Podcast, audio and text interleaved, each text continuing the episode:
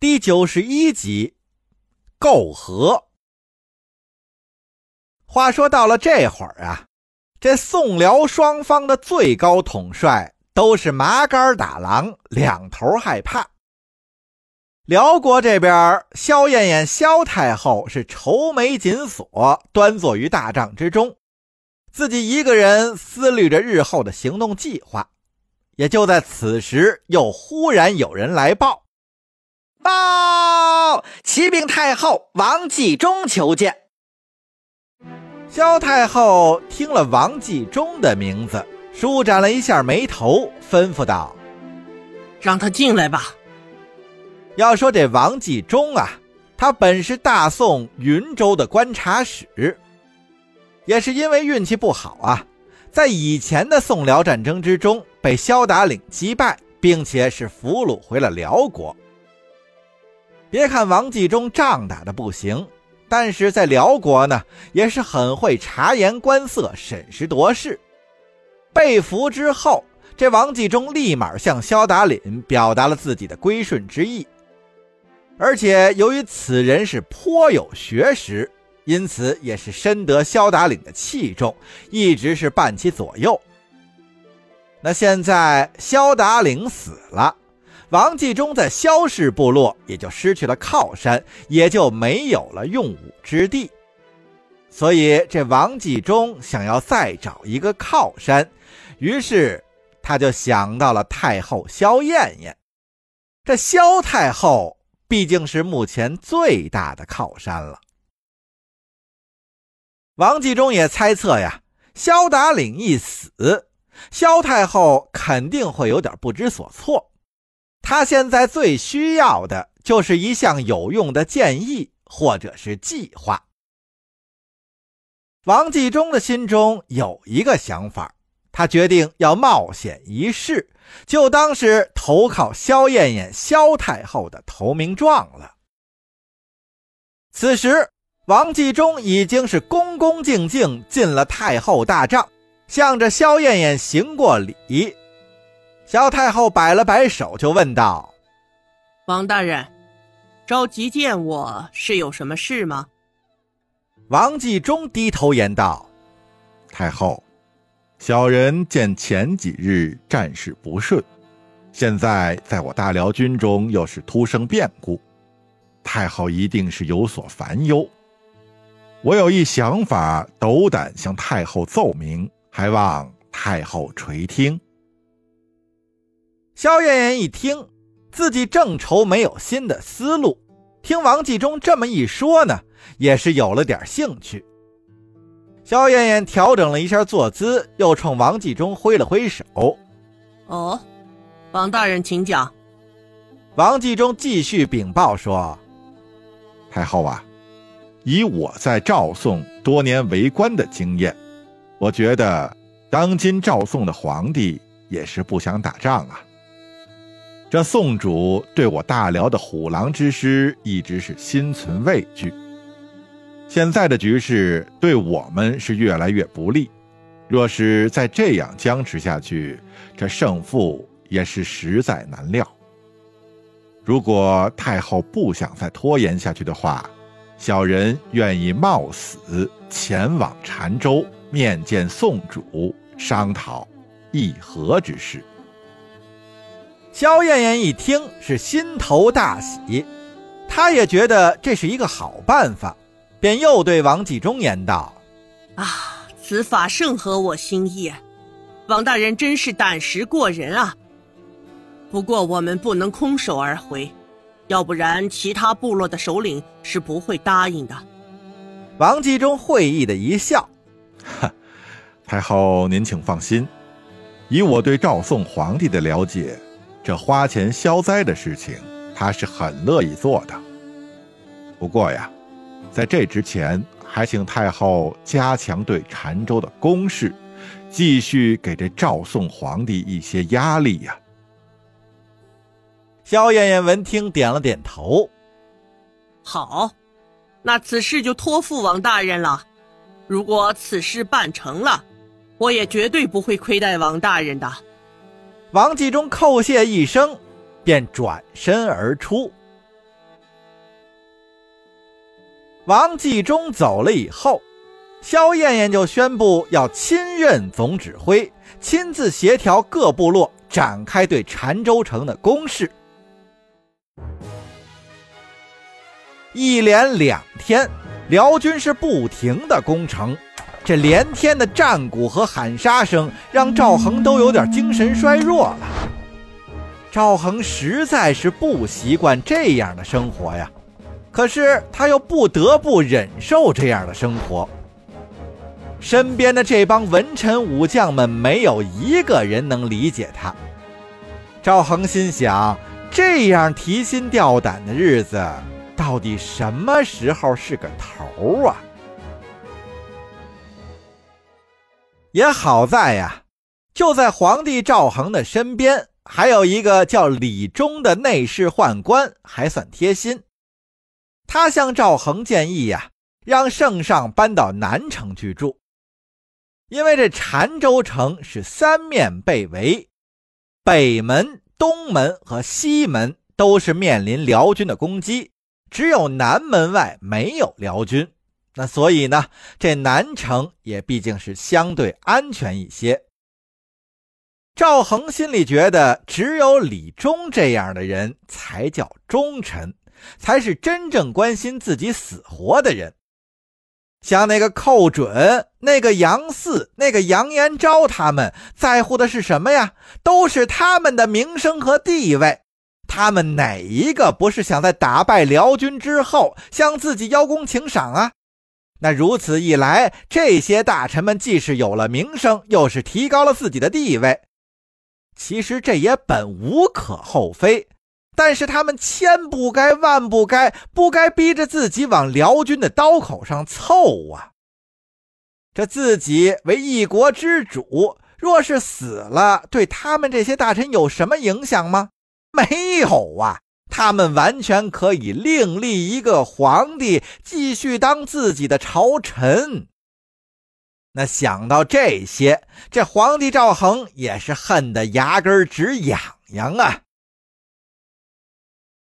赵恒告诉寇准这些人，他要搬到南城去住。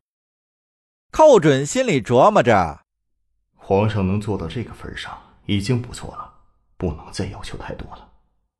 再说，这两天战事频繁，事务繁多，万一照顾不周，伤了皇上，那就得不偿失了。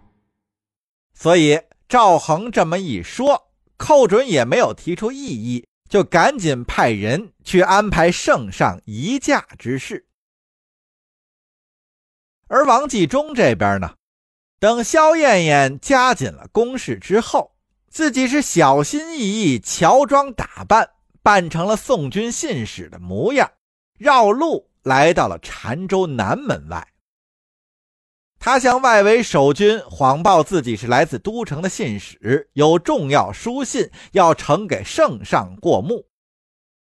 这城外守军将领也不敢随随便便放他进去，但是呢，又怕耽误正事，就派人去请内侍宦官过来，让内侍宦官到城外。把这一封书信带给圣上预览，这信使嘛，那就不必进城了。守城的官员认为这样毕竟是比较稳妥。也就过了一会儿的功夫，赵恒身边这位宦官李忠出来了。守城的士兵让王继忠把书信交给李忠。王继忠上前两步，将书信交到李忠手上，并且嘱咐道：“这位内侍大人，此事事关机密，还请内侍大人一定将书信交由圣上亲自过目。在下就在城外等候圣上的回复。”这李忠接过书信，看到信封之上三道火漆封蜡，而且有“枢密院”“绝密”等字样。也知道此信的分量，就急忙拿着信进去禀报皇帝。赵恒从李忠的手里接过书信，揭开封蜡，把这信打开一看，是越看越激动。李忠在旁边看着，这圣上脸色异常，是阴晴不定，也不敢贸然发问。一头雾水，就站在旁边等候着差遣。赵恒看完了信，又愣了一会儿，问身边的李忠：“送信的人呢？”李忠回禀道：“启禀圣上，来人还在城外候着呢。”赵恒听说来人就在城外，尽量控制住情绪，使自己显得平静，吩咐了一声，就命李忠带着自己的金牌令出了城。把王继忠带进了澶州的南城。王继忠进城见到了赵恒之后，扑通一声跪倒在地，是痛哭流涕。李忠在旁边见到这等架势，更是一头雾水。但是他毕竟是个内侍，也不敢多言。王继忠趴在地上哭了一会儿，西行两步，爬到了赵恒的身前。哽咽着说道：“罪臣王继忠叩见圣上。”赵恒脸上似有愠怒之色：“朕还以为你殉国了，后续了你的家人，并让你的四个儿子都入仕为官，没想到你竟然投靠了契丹人。”王继忠又是哭诉道。圣上明察，罪臣无时无刻不想着要报效朝廷，为圣上尽忠啊！只是当日康村一役，王超、桑赞畏缩不前，贻误了战机。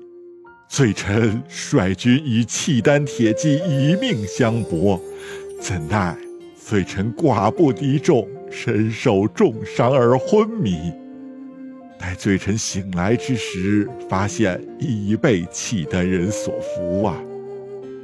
当时那契丹头领劝臣归降，臣就想，既然老天留我一命，那就让我为圣上，为我大宋继续尽忠吧。于是。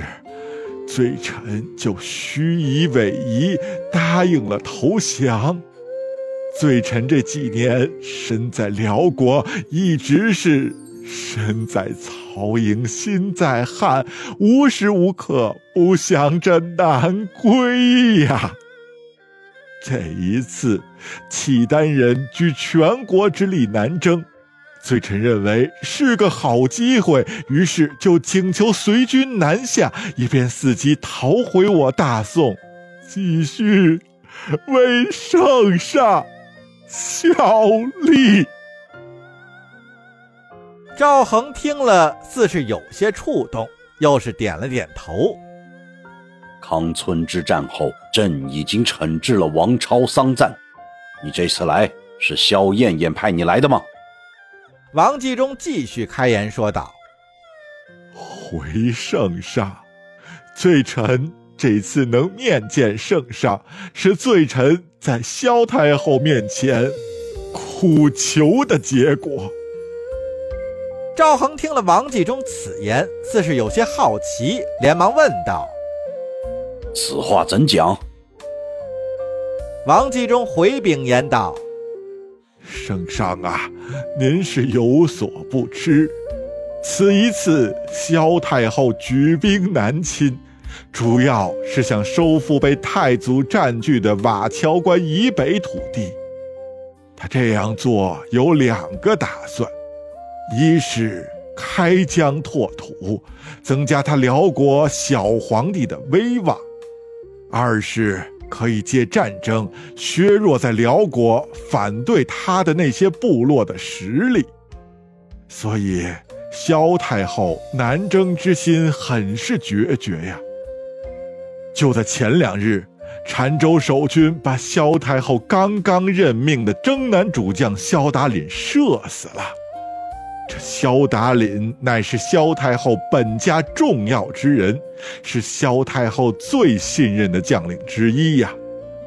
得知萧达凛的死讯，萧太后发誓要活捉圣上，血洗澶州城。罪臣听说圣上亲临澶州，就寝食难安，因此冒死觐见，对那萧太后动之以情，晓之以理，想要来面见圣上啊。也好在那萧燕燕毕竟是个妇人，经过罪臣对时局的分析和对未来走向的推测，她同意。先和圣上沟通，如果他想要的东西圣上能给的话，那这宋辽双方也就不必再刀兵相见了呀。